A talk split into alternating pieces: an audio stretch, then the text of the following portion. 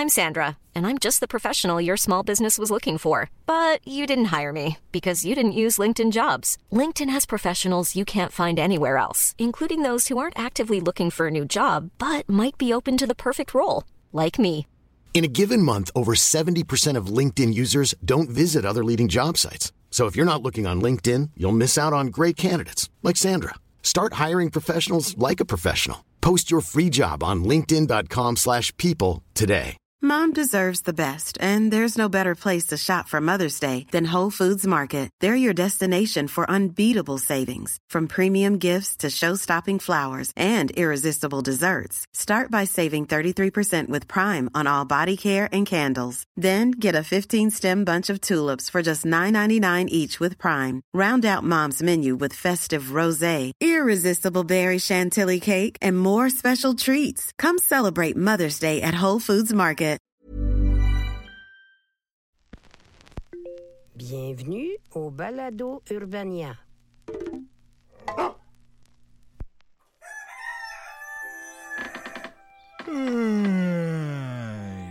Bon matin tout le monde. Soyez les bienvenus dans cette habile mise en scène de début d'épisode, où apparemment je me réveille puis vous êtes dans ma chambre. Depuis combien de temps vous êtes là? Foutez le camp d'ici, bande de petits pervers c'est donc reparti pour un autre épisode des pires moments de l'histoire avec Charles Beauchesne. Le podcast où je me lève de bonne heure, ah, c'était ça le lien. Eh ben, pour vous raconter certains des pans les plus horribles du passé, même si dans les faits je me lève rarement tôt pour vous préparer tout ça. Je suis plus le genre de personne à se partir un film à minuit les soirs de semaine, mettre quand même mon réveil à 7 heures, m'endormir en buvant un café dans mon lit, puis me réveiller à 11h45 en faisant Eh bien, pour la cinquième fois cette semaine, ça n'a pas fonctionné. Et maintenant, écrire du divertissement que les gens écoutent aux toilettes. Bref, Jeanne d'Arc.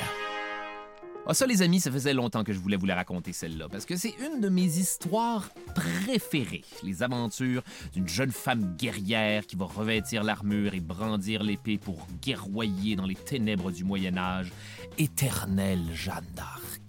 Par contre, comme vous le savez, autant j'aime le Moyen Âge, autant c'est une époque qui, pour la recherche, est généralement un esti de fouillis méthodologique plein de rumeurs, de légendes et d'histoires abracadabrantes face à tout ce qui sort un temps soit peu de l'ordinaire, genre une femme guerrière. C'est fou, on dirait qu'au Moyen Âge, personne comprend jamais vraiment la bonne affaire.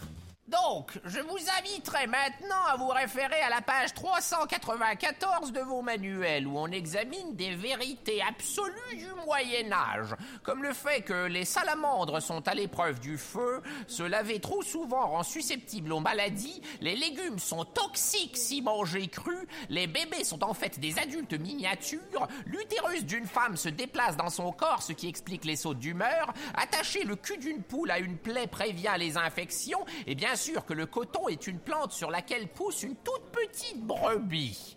Maître, est-ce que ce sera à l'examen? Je vous l'ai déjà dit, assumez que tout sera à l'examen Bref, heureusement cette fois-ci, je m'évite un proverbial wiki mal de tête parce qu'on a quand même accès à beaucoup d'informations sur Jeanne d'Arc.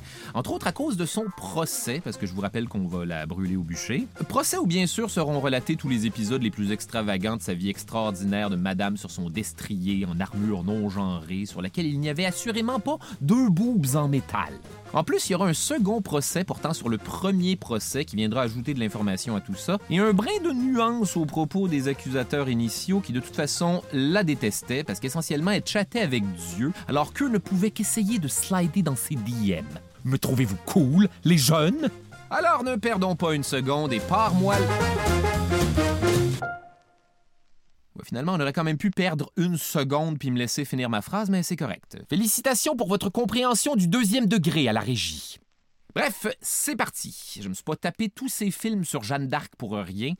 En tout cas, certainement pas pour admirer des coupes de cheveux, parce que je sais pas ce qui se passe avec les coupes de cheveux dans les films de Moyen Âge, mais on dirait que c'est jamais la partie que tu penses qui va être rasée qui est rasée. Ah ouais? Une calvitie champignon localisée principalement sur le derrière de la tête? Quelqu'un voulait ça?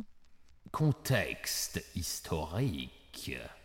Tout commence donc pendant la guerre de Cent Ans, qui, dans les faits, va surtout durer 115 ans, de 1338 à 1453, et qui oppose une fois de plus dans l'histoire la France et l'Angleterre, mon dessin animé préféré. La partie qui nous intéresse de la guerre de Cent Ans se passe au tournant du 15e siècle, le dernier siècle du Moyen Âge d'ailleurs, pour ceux qui auraient une âme de poète, alors que le roi de France Charles VI commence à perdre la boule et faire des affaires de plus en plus whack qui vont lui valoir le surnom de Charles le Foll. Showtime!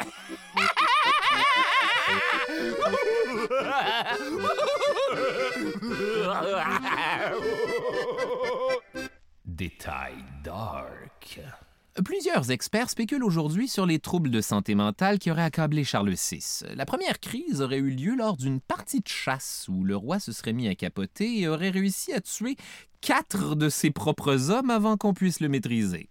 Sire, regardez, le cerf, là-bas. Oui, je le vois. Maintenant, il suffit d'y aller très très doucement.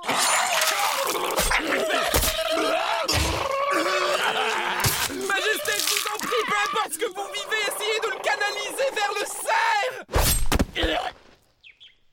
Suite à quoi le roi va continuer à perdre peu à peu sa lucidité de façon intermittente, alors qu'on raconte que ses servants devaient parfois se déguiser pour l'approcher et lui faire prendre son bain? Et je suis pas sûr de comprendre comment ça fonctionne au juste. Sire, regardez, nous sommes un canard, un chat et un lapin. Il est temps de se laver maintenant.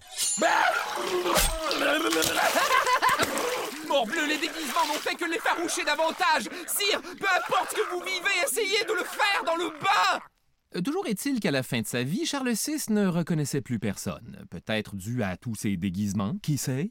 Bref, on finit par opter pour l'option de le garder enfermé dans un château avec des barreaux aux fenêtres où tout le monde mène des vies imprévisibles et stressantes. Inévitablement, on commence à le juger inapte à se partager son pouvoir pendant qu'il mange des pattes de chaise. Moi, Philippe le Hardy, oncle du roi et duc de Bourgogne, je déclare que c'est moi et mes bourguignons qui allons prendre les décisions à partir de maintenant. Euh, je ne crois pas, non, dis-je, moi, le duc Louis d'Orléans, frère du roi et chef de ceux qu'on appelle les armagnacs, avant que ça devienne un genre de liqueur pas buvable qu'on utilise surtout en cuisine pour faire des flambés. Bourguignon! Armagnac! Bourguignon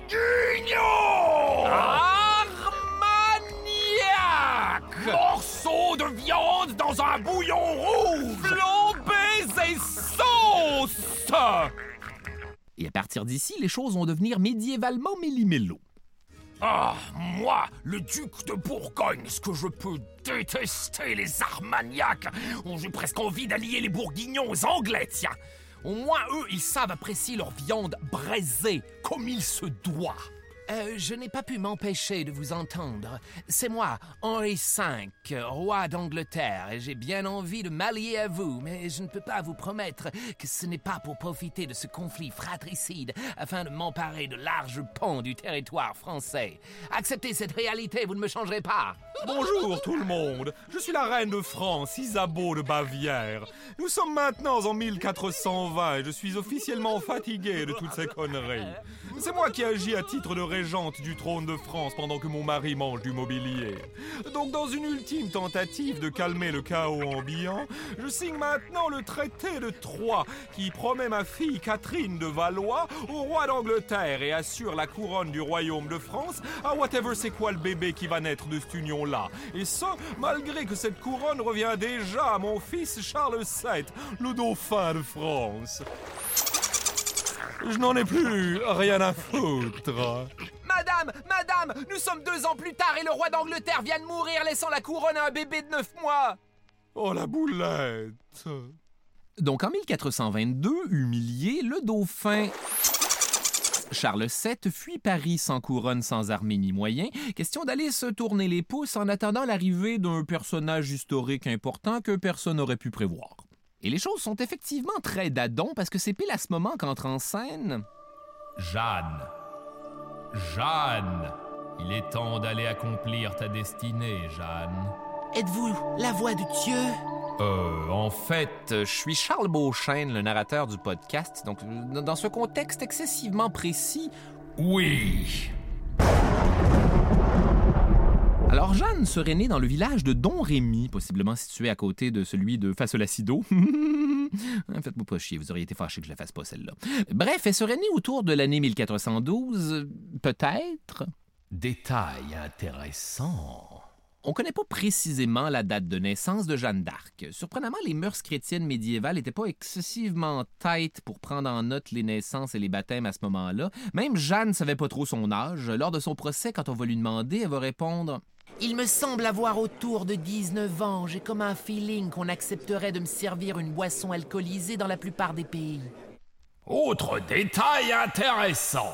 Personne ne l'aurait vraiment appelée Jeanne d'Arc de son vivant, elle non plus d'ailleurs. À son procès, elle va dire qu'en son pays, on la surnomme plutôt Jeannette, euh, ce qui est adorable. Maintenant, je l'imagine avec des tresses et des petites chaussures en bois de hollandaise zéro pratique. Le nom d'Arc va commencer à être utilisé plusieurs années après sa mort, après qu'on ait rétabli sa réputation et que sa famille ait commencé à recevoir des lettres de noblesse pour compenser le fait qu'on l'avait, vous savez, tué. Mais nous y reviendrons. L'autre nom qu'on va utiliser pour désigner Jeanne, c'est la pucelle, pour signifier qu'elle était vierge à une époque où c'était bien vu et qu'on se mettait aucune pression sociale avec ça via des scénarios de type American Pie, où les gens vont à l'hôpital parce qu'ils ont essayé de se mettre le pénis dans une tarte brûlante et tout ça pour imiter Jason Biggs, la personne la moins cool que j'ai vue à l'écran de toute ma vie. Prenez votre temps, les jeunes. Par contre, il semblerait qu'en ces temps reculés, le mot pucelle pouvait aussi avoir une signification plus vaste pour parler des jeunes filles en général ou des adolescentes. En gros, pucelle peut référer carrément à une jeune femme avant d'être mariée, parce qu'on assumait qu'avant le mariage, les adolescentes avaient juste pas de relations sexuelles. Disons simplement que le Moyen Âge était pas prêt pour l'émission Euphoria. En fait, moi non plus, j'écoute ça en regardant à travers mes doigts comme si c'était un film d'horreur. Mon Dieu, qu'il y a des ados tout nus là-dedans. À ce moment-ci de l'histoire, ce qui est important de savoir, c'est que Jeanne n'est qu'une humble petite paysanne qui s'occupe parfois des moutons de son père.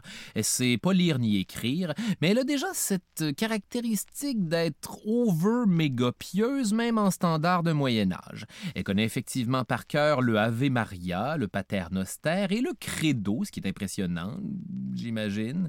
pour être honnête, je sais pas c'est quoi le Credo ni le Pater Noster, puis Ave Maria, je connais pas mal juste le refrain parce que c'est ça qu'on fait jouer dans les films quand genre un gâteau tombe au ralenti.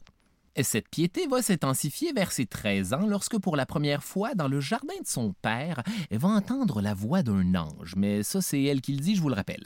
Cette voix qu'elle qualifiera de belle et douce va d'abord lui dire des affaires génériques de voix divine du genre Comporte-toi bien et Va à l'église, ce qui dans les faits aurait juste pu être un parent un peu roublard caché dans un buisson. Sois gentille Écoute ton père N'oublie pas de ramasser ton linge sale qui traîne par terre ou au minimum le mettre dans le panier. Et si tu es monstrué, je crois que c'est le moment où ta mère va venir prendre le relais euh, de moi. Dieu mais la voix va continuer de s'adresser à la jeune Jeanne jusqu'à deux à trois fois par semaine pour lui donner le topo d'une éventuelle mission divine. Jeanne. Jeanne. Dieu! Non, c'est... Malheureusement, encore moi, Charles Beauchesne, le narrateur du podcast, là, Jeanne, il est maintenant temps pour toi d'aller, et je cite, relever le royaume de France dont Dieu a grand pitié, dis-je, mais c'est surtout toi plus tard qui va dire que j'ai dit ça. En tout cas, faut avancer ça, cette histoire-là. On essaie de se limiter à des épisodes d'environ 35 minutes cette saison. Ma mission est claire. N'oublie pas, Jeanne, environ 35 minutes, 45 gros max.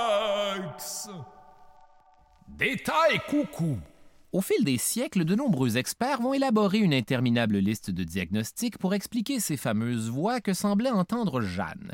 Des hypothèses allant de la schizophrénie à la bipolarité, en passant par une rare forme de tuberculose bovine, ce qui a effectivement l'air d'une variété de tuberculose dûment bosante. Mais bon, aujourd'hui, n'importe qui peut dire n'importe quoi en cherchant les symptômes de Jeanne d'Arc en ligne. Et voilà. Euh, hallucination visuelle et auditive. Euh, hmm, ça dit soit de l'épilepsie, des migraines. Et pour la première fois de ma vie, Doctissimo est pas en train de me faire paranoïer en me laissant croire que j'ai le cancer. Génial, je vais le prendre. De son côté, Jeanne va plutôt attribuer ses voix à l'archange Saint-Michel ainsi qu'à Sainte Marguerite et Sainte Catherine d'Alexandrie, une sainte populaire de l'époque qui manifestement a eu son 15 minutes de gloire parce que c'est qui ça tabarnak? Peu importe pourquoi elle entendait des voix ou encore les voix de qui, Jeanne va les croire et accepter cette mission de sauver le royaume de France. Donc en 1429, elle va quitter Don Rémy et sa famille, de même en se levant un matin puis en marchant tout droit d'un broussailles, question de se rendre à la forteresse voisine pour s'adresser à Robert de Baudricourt, le capitaine des Vaucouleurs, ce que j'assume est le nom d'une gang de doudes. Je dois aller jusqu'à Chinon où se trouve désormais Charles VII le dauphin afin de lui venir en aide et je suis prête à m'y rendre en musant les pieds jusqu'aux genoux si c'est ce genre de truc over the top qu'il faut que je fasse. Oh, oh, oh, écoutez, je viens de manger. Je, nul besoin d'être aussi graphique, on va vous y amener, jeez. Ce qui va finalement convaincre Baudricourt, c'est une ancienne légende. Non, ouais. En effet, il semblerait qu'un récit populaire circulait dans la région qu'on attribuait même aux prophéties de Merlin l'Enchanteur. Oui, oui, le, magicien barbu en jaquette bleue duquel on garde un excellent souvenir, même si c'est facilement dans le top 3 des films de Disney les plus dols. Bref, légende qui racontait que le royaume de France serait perdu par une femme et sauvé par une pucelle.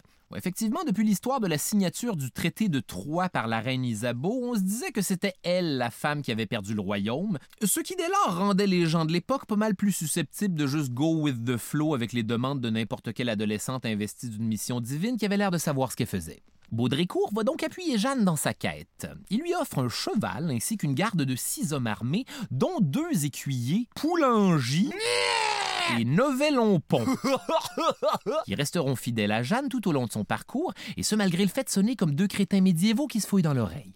Et c'est d'ailleurs aussi à ce moment-là qu'elle se serait fait couper les cheveux et aurait revêtu des habits d'homme. Statement certes en avance sur son temps en ce qui a trait à la construction sociale des stéréotypes de genre, mais surtout la façon la plus sécuritaire pour une femme à l'époque de sillonner les routes de France à cheval sans être importunée par toutes sortes de gros vicieux du Moyen Âge. Son escorte emprunte donc le chemin vers Chinon où il retrouve le 4 mars 1429 le dauphin Charles VII. Détail intéressant Parlant de Charles VII, on le décrit à l'époque comme un homme craintif, solitaire, de petite stature, avec des genoux cagneux, un adjectif qu'on utilise rarement pour autre chose que des genoux. C'est le onzième de 12 enfants, donc en standard d'aujourd'hui, statistiquement celui qu'on a le plus de chances d'oublier au centre commercial. Et effectivement, c'était pas lui qu'on considérait comme le plus susceptible de devenir roi de la portée. On dit d'ailleurs qu'il est tellement en poche socialement que s'il voyait un visage qu'il connaissait pas lors de son repas, il en oubliait de manger la bouche ouverte avec une cuillère de soupe qui tombe goutte à goutte sur la table. Par ailleurs, au château, la rumeur commence à se passer sur la venue imminente de Jeanne, la potentielle pucelle magique, et on va élaborer un genre de test pour s'assurer que la pucelle est bel et bien la messagère de Dieu. Mais quel genre de test peut-on bien faire passer à Dieu? Guérir un aveugle? Changer le pain en vin, ce qui n'est pas l'affaire originale, mais qui est une twist intéressante? Malheureusement, non. En fait, le test, ça va être que Charles VII va se déguiser en gars normal caché parmi les courtisans, avec en plus un plouc aléatoire déguisé en Charles VII, comme dans un banal deux pages de Où est Charlie? Bref, à son arrivée, on raconte que Jeanne aurait identifié automatiquement le monarque parmi la foule. Bonjour, Jeanne. Je suis Charles VII, le dauphin. Je regrette, mais vous n'êtes pas le dauphin. Le dauphin, c'est lui, celui avec les genoux de merde. Et vous avez raison, c'est effectivement moi, Charles VII. Je vais avoir besoin d'aide. Bon, c'est peut-être ça qui s'est passé, mais ça se peut aussi que ça faisait genre trois jours que Jeanne attendait son audience à Chinon, puis qu'on ait eu le temps de la briefer sur ce dont avait l'air Charles VII. Je vous avertis, il se peut que vous soyez déçu en voyant le dauphin pour la première fois. J'ai le malheur de vous annoncer que c'est un nerd. C'est peut-être mieux comme ça, je ne sais pas pourquoi, mais je m'attendais à un genre de John Malkovich. Ah oui, oui, oui, comme dans le film où vous êtes joué par Mila Jovovich. Ouais, non. Peu importe comment la rencontre a eu lieu, on sait que Jeanne a réussi à s'entretenir avec le dauphin pour lui parler de la mission divine qu'elle a reçue de Dieu, amener Charles à Reims, la ville qui se prononce crissement pas comme ça s'écrit, pour qu'il soit sacré roi. Même si Charles VII est ravi de ses prémonitions, il reste néanmoins quelques vérifications d'usage à faire avant d'embarquer dans le plan d'une ado un peu space qui parle aux anges. On commence par vérifier si elle est véritablement pucelle, et ce en mandatant des femmes de la cour qui n'ont jamais reçu une leçon d'anatomie ou d'éducation sexuelle de leur vie, afin de vérifier sous les habits d'homme de Jeanne que celle-ci est bel et bien vierge. Selon toute vraisemblance, l'hymen de cette jeune femme est intact. Donc elle n'a jamais eu de relation sexuelle. Euh, ce n'est pas exactement ce que j'ai dit. Vous savez que les caresses et les préliminaires... Oh, silence, espèce de vieille sorcière Quel genre d'autre rapport sexuel pourrait-il y avoir outre la pénétration? Ouf, eh bien vous me rassurez. Dans ce cas-là, je vais continuer à ne pas avoir du sexe avec ma bonne chaume Frédégonde. On va aussi vérifier l'aspect religieux du message de Jeanne en lui faisant passer un examen avec des théologiens de Poitiers. Puis honnêtement, entre le pape test médiéval puis l'épreuve finale de théologie, c'est déjà une grosse semaine d'examen. En effet, pour s'assurer que Jeanne entend entre guillemets bel et bien des voix d'ange et non par exemple d'un genre de démon, ou pire encore un jingle de Honda de Blainville, Honda de l'île Perrault qu'elle aurait de poigner dans la tête, les théologiens vont passer un certain temps à l'interroger. C'est-à-dire qu'on va lui poser des questions niaiseuses et mal formulées du genre Quel langage parlait la voix? Ce à quoi Jeanne va répondre d'une manière à rappeler à tout le monde qu'ils ont bel et bien affaire à une adolescente un peu sassie. Les voix parlaient certes un meilleur langage que le vôtre. oh, touché C'est vrai que pour un théologien, je pourrais faire plus d'efforts. Donc, une fois ce sitcom complété, Charles VII donne le feu vert à Jeanne pour mener à terme sa mission divine de le faire couronner à Reims. Tu sais, ce serait cave de dire non à ce stade-ci, sauf que entre Chinon et Reims, il y a pas mal de chemin à faire.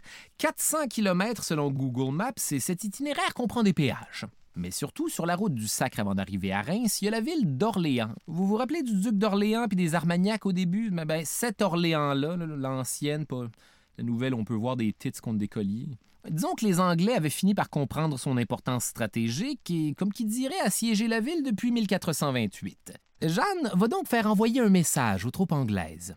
Allez-vous-en de par Dieu en votre pays, et si ainsi ne faites, attendez des nouvelles de la pucelle qui vous ira voir brièvement à vos bien grands dommages. Roi d'Angleterre, si ainsi vous... Si vous êtes satisfait de votre message, appuyez sur le 1. Sinon, appuyez sur le 2 pour recommencer.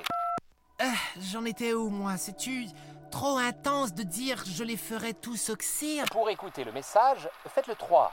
Ah, Colin ah, bon, écoutez, je suis envoyé ici de par Dieu, roi du ciel, corps pour corps, pour vous bouter hors de toute France. La boîte vocale de l'usager que vous essayez de contacter est pleine. Et ce sera effectivement la considération qu'on va accorder au message. Jeanne part donc en direction d'Orléans, accompagnant une mission de ravitaillement pour les troupes qui attaquent les Anglais, qui attaquent la ville, dans une sorte de moyenâgeux human centipede. Et c'était n'importe quoi, ce film-là. Fallait vraiment avoir envie de regarder quelque chose. Détail légendaire. On offre donc officiellement à Jeanne son épée et son armure, mais aussi un étendard sur lequel figurent des fleurs de lys, des anges et la figure héraldique de Dieu.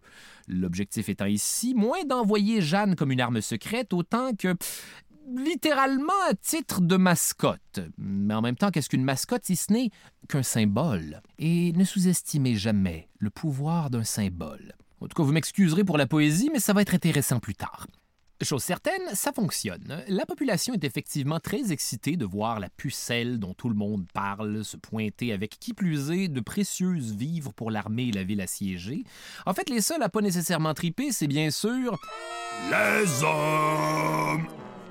Surtout les capitaines des troupes pleines de vieux sexisme du Moyen Âge qui trouvent que la pucelle, ça n'a pas rapport, puis le genre de personnes qui aujourd'hui se plaignent qu'il n'y a pas de parade des hétérosexuels. Le gars en charge est un certain Jean de Dunois, surnommé le bâtard d'Orléans.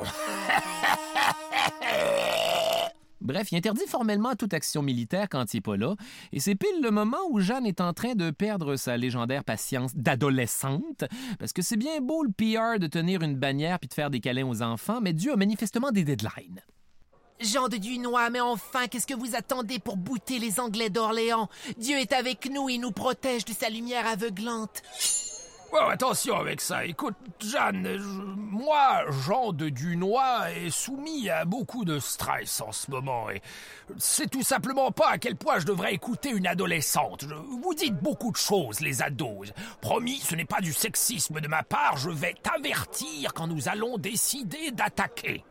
Le lendemain, très tôt, Venez tout le monde, nous allons effectuer une attaque sur un bastion isolé à l'est de la ville et il ne faut surtout pas réveiller Jeanne. J'ai menti, je déteste les femmes. Donc Jeanne va éventuellement se réveiller. Jeanne, réveille-toi, Jeanne. Ah, Dieu.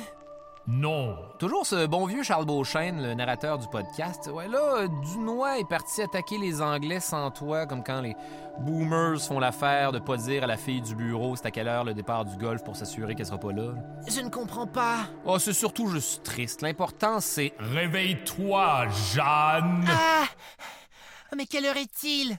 Oh merde Là, Jeanne doit donc se réveiller en trombe, s'habiller et s'équiper de son armure en vitesse sans pouvoir le faire par magie comme dans Sailor Moon. Combattre les Anglais du jour, aimer Dieu à la lueur de la lune. Bon, néanmoins, ça se finit pas trop mal. Les troupes sont effectivement galvanisées par l'arrivée fashionably late de Jeanne et il y aura surtout des pertes du côté des Anglais. Suite à cette escarmouche, on décide d'organiser un grand conseil de guerre pour se faire un plan d'attaque et synchroniser ses réveils matins. Par ailleurs, le bâtard d'Orléans se dit qu'aussi bien donner une chance à la mascotte, puis au pire, si elle se plante, ça lui donnera une raison de plus jamais y faire confiance avec un projet. Ouais, désolé pour toutes les femmes à l'écoute qui vivent exactement ça dans leur milieu de travail puis qui trouvent ça un petit peu trop dans leur face pendant un podcast censé les faire décompresser, mais vous serez heureuse d'apprendre que rien n'a changé depuis le Moyen Âge. Mom deserves the best, and there's no better place to shop for Mother's Day than Whole Foods Market. They're your destination for unbeatable savings, from premium gifts to show-stopping flowers and irresistible desserts. Start by saving 33% with Prime on all body care and candles. Then get a 15-stem bunch of tulips for just $9.99 each with Prime. Round out Mom's menu with festive rosé, irresistible berry chantilly cake, and more special treats. Come celebrate Mother's Day at Whole Foods Market. Hiring for your small business? If you're not looking for professionals on LinkedIn, you're looking in the wrong place. That's like looking for your car keys in a fish tank. LinkedIn helps you hire professionals you can't find anywhere else, even those who aren't actively searching for a new job but might be open to the perfect role. In a given month, over 70% of LinkedIn users don't even visit other leading job sites. So start looking in the right place. With LinkedIn, you can hire professionals like a professional. Post your free job on linkedin.com/people slash people today. On lance donc une nouvelle attaque quelques jours plus tard, le 6 mai 1429, et cette fois, Jeanne est de la partie. Au début, les choses vont rondement, mais soudainement, ça se complique et... Jean de Dunois, qu'est-ce que vous faites? Les choses allaient pourtant rondement. Ouais, mais ça se complique. Fait que finalement, fuck off. Je vais replier mes troupes et ne vous amusez pas de questionner les motifs d'un homme. Bien hâte de voir comment cette pucelle va gérer ça, tiens. Tant pis pour vous, Jean de Dunois. Mes compagnons et moi, nous allons redoubler d'ardeur et lancer une attaque pendant votre repli. C'est une idée juste assez folle pour fonctionner. Que ceux qui m'aiment me suivent. Taillot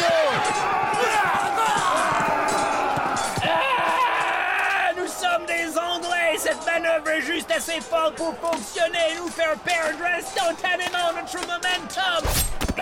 Hey tout le monde, finalement j'ai une idée qui est juste assez folle pour fonctionner. Et si on faisait volte-face et on attaquait dans le fond? Êtes-vous sérieusement en train de prendre le crédit sur celle-là, Dunois? À l'attaque, messieurs Peu importe qui a eu l'idée, c'était plus important à ce stade-ci. L'important est maintenant d'attaquer. C'est un effort de groupe. Allez, ah Détail intéressant.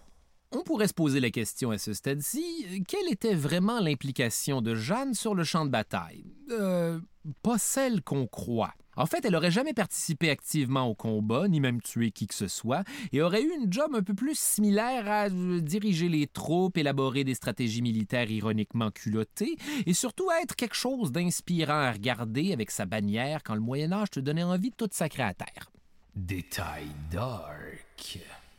Le lendemain de l'assaut d'Orléans, Jeanne est atteinte d'une flèche entre l'épaule et la gorge, deux morceaux somme toute importants pour se battre et incidemment vivre, mais on tente quand même de traiter ses blessures avec de l'huile d'olive et du lard, ce qui est exactement les étapes pour faire une papillote. Contre toute attente, le pouvoir du lard va faire effet et Jeanne est de retour sur son cheval comme une sorte de boxeur dans un film de boxeur. Bref, Jeanne est ressuscitée d'entre les morts et les troupes sont en délire. C'est un miracle L'Alléluia Non, ça ne passera pas le test du temps, ça. Et ce boost motivationnel va leur permettre de reprendre Orléans et de bouter ces satanés anglais la queue entre les jambes directement au pays du jello d'anguille pour toujours.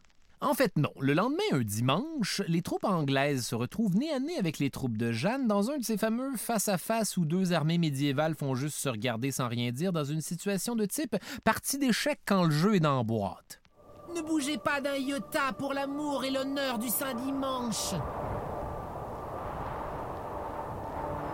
que quelqu'un va faire quelque chose?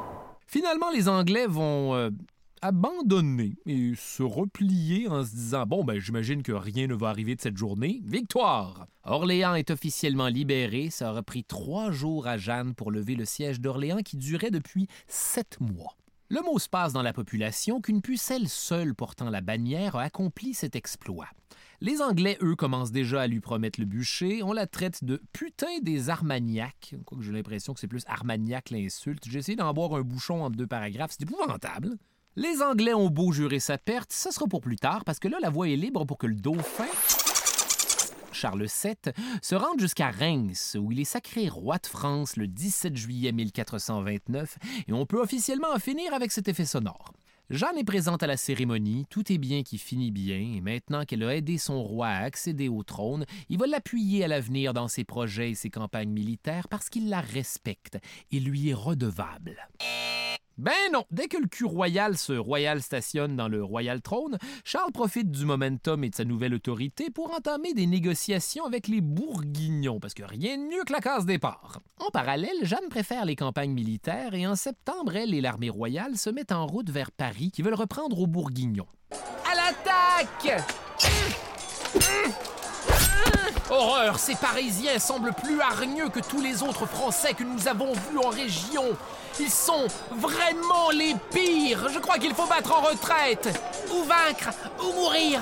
Voilà la citation plutôt cool que j'ai sortie ce jour-là. Taillot Le problème, c'est qu'il existait une troisième option après vaincre et mourir, et cette option, c'est recevoir un trait d'arbalète direct dans la jambe, ce que Jeanne va choisir. Malheureusement pour elle, cette fois, l'assaisonnement huile et lard fera pas de miracle, et leur troupe abandonne Paris qui célèbre la victoire, permettant aux habitants de continuer à être les pires les uns pour les autres.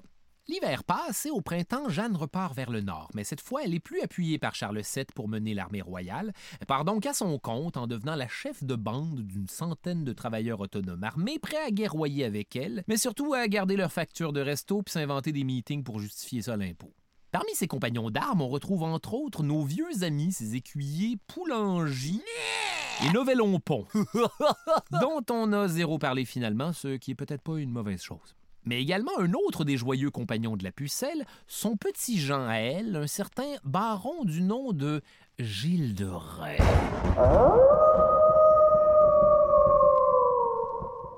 Détail dark.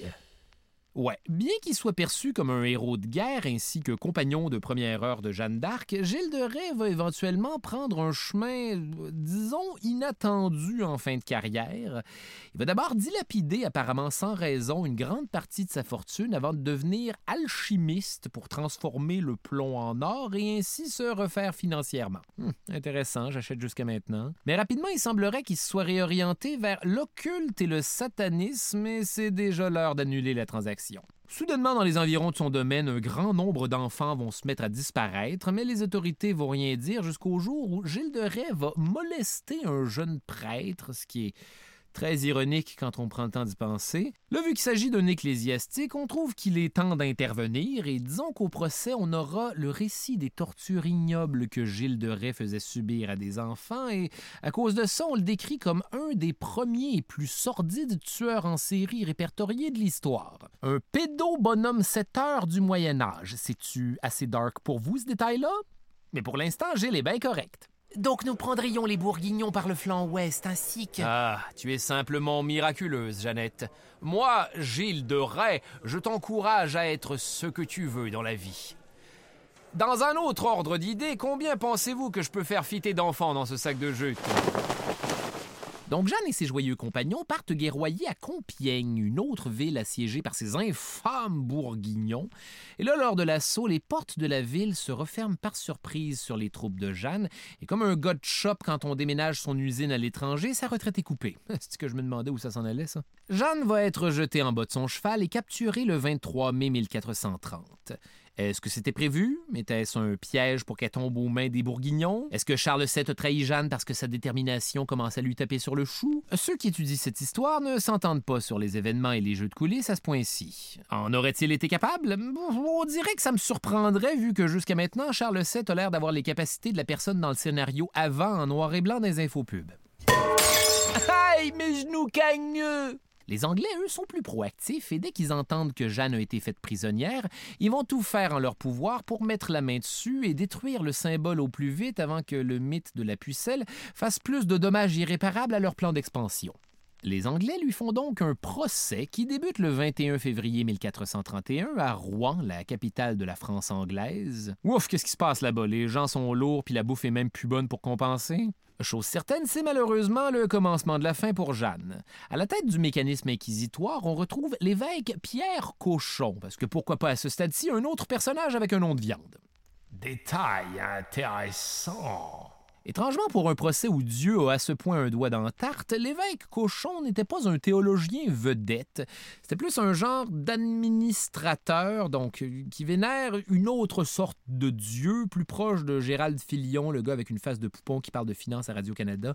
Néanmoins, c'est sûrement ce qui fait en sorte qu'on a des notes aussi méticuleuses du procès de Jeanne. Ces gars-là aiment bien la paperasse. Mais il n'est pas seul. Il y aura environ aussi 120 personnes au procès, dont 22 chanoines, 60 docteurs, 10 abbés normands et une dizaine de délégués de l'université. On se tente pas de cette joke-là, hein?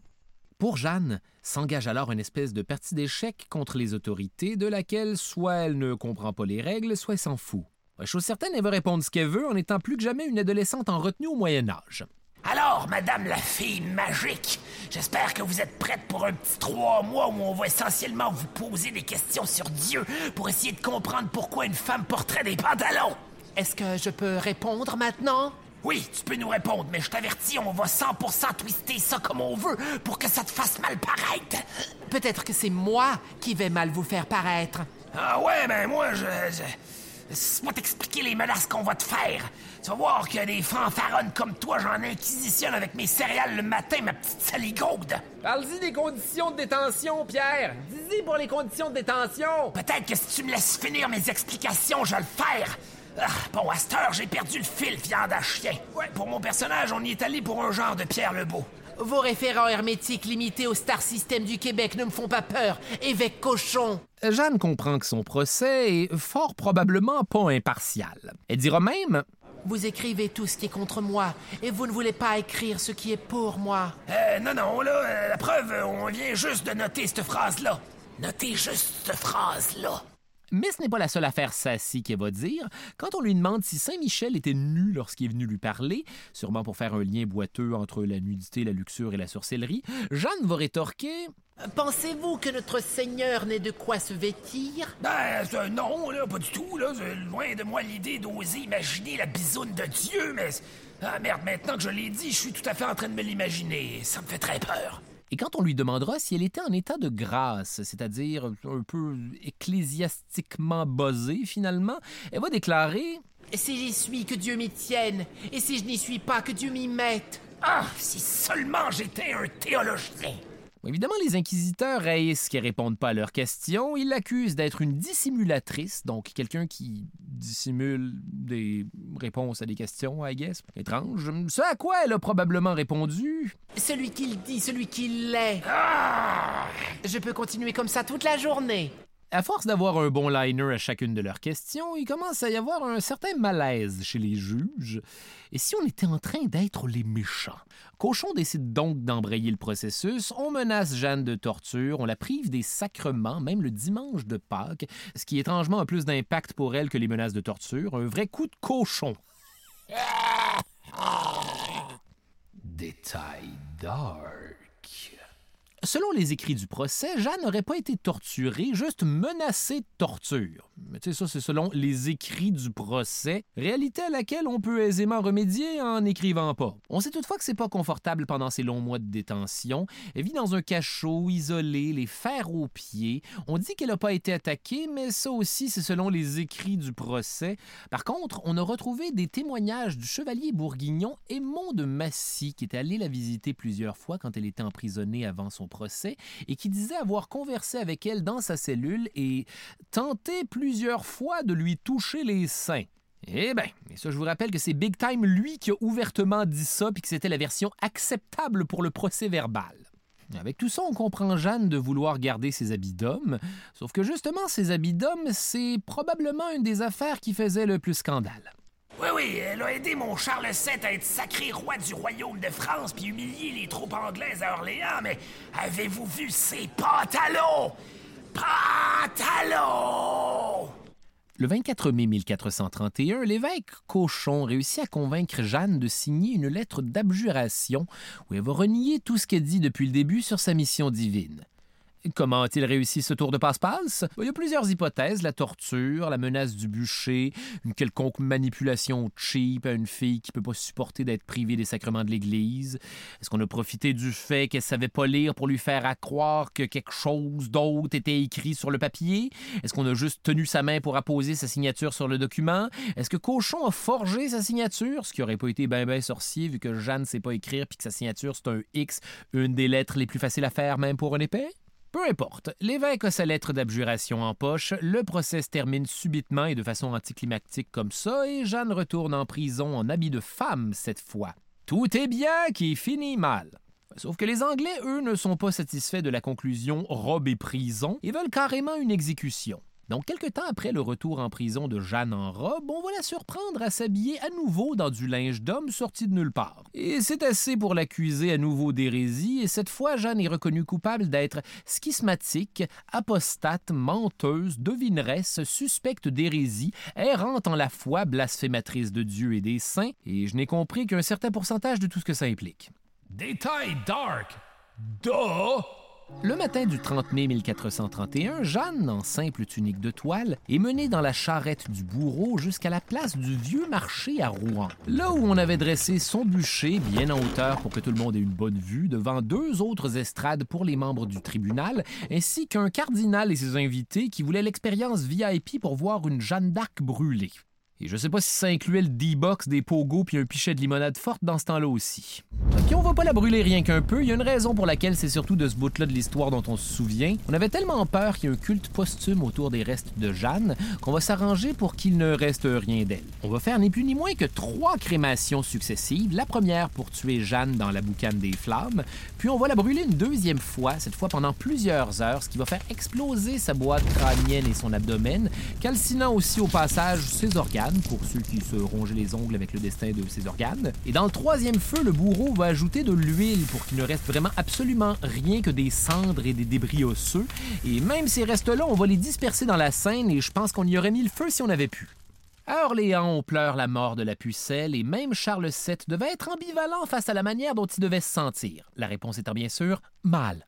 Par contre, 25 ans plus tard, Charles VII va se dire que ce serait peut-être mieux pour sa postérité que la fille qui l'a aidé à monter sur le trône soit pas qualifiée d'hérétique. Ben oui, hein, peut-être que quelqu'un aurait dû penser à ça. On va donc déclencher un second procès pour enquêter sur le premier procès. Ah ah! Évidemment, plusieurs des intervenants du premier procès sont décédés depuis, ce qui est beaucoup plus simple, dont Pierre Cochon, sur qui on blâme tout en bloc vu qu'il n'est plus là pour se défendre, et le 7 juillet 1456, le procès conclut à l'innocence de Jeanne. Ouf, il a bien failli être trop tard. Le fin mot de l'histoire avec un grand H. Et si je vous disais que c'est ce genre d'histoire qui continue après sa conclusion? Prenons le temps de nous rappeler que concrètement, le plus grand pouvoir de Jeanne, c'est celui d'avoir été un symbole de son vivant, et que les symboles sont immortels.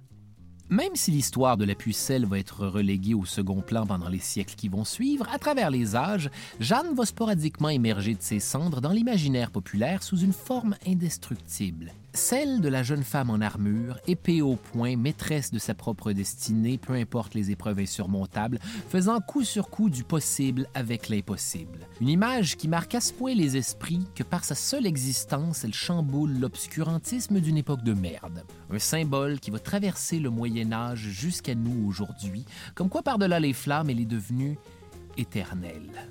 Pour ce qui est maintenant des voix qu'elle aurait manifestement entendues, les interprétations vont différer au fil du temps.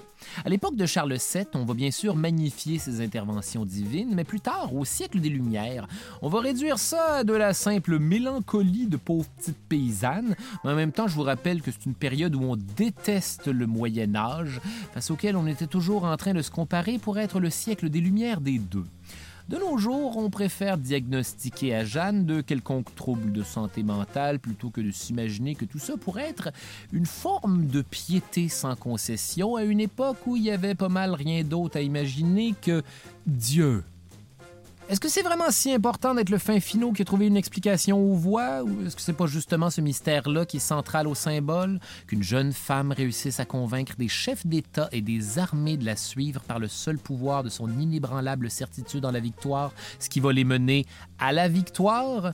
Est-ce que c'est pas par définition un miracle? Je suis tout seul à m'emballer en robe de chambre? Excusez, là, je deviens métaphysique avec tout ça, mais c'est réellement ce qui me fascine avec Jeanne d'Arc.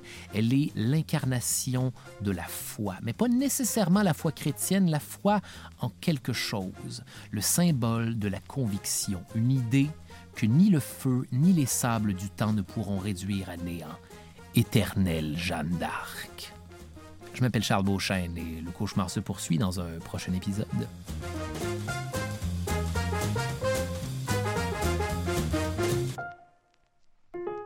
Les pires moments de l'histoire avec Charles Beauchesne est une idée originale de Charles Beauchesne. Au texte et à la recherche, Charles Beauchesne, Audrey Rousseau et François de Grandpré. À la réalisation, Barbara Judith Caron. Au montage, Lucie Fournaison. Au son, le studio La Chope. À la coordination, Dominique Maheu. À la production, Rosalie Granger. Producteur exécutif, Raphaël Huismans et Philippe Lamarre. Les pires moments de l'histoire avec Charles Beauchesne est une production Urbania. Mom deserves the best, and there's no better place to shop for Mother's Day than Whole Foods Market. They're your destination for unbeatable savings, from premium gifts to show-stopping flowers and irresistible desserts. Start by saving 33% with Prime on all body care and candles. Then get a 15-stem bunch of tulips for just $9.99 each with Prime. Round out Mom's menu with festive rosé, irresistible berry chantilly cake, and more special treats. Come celebrate Mother's Day at Whole Foods Market.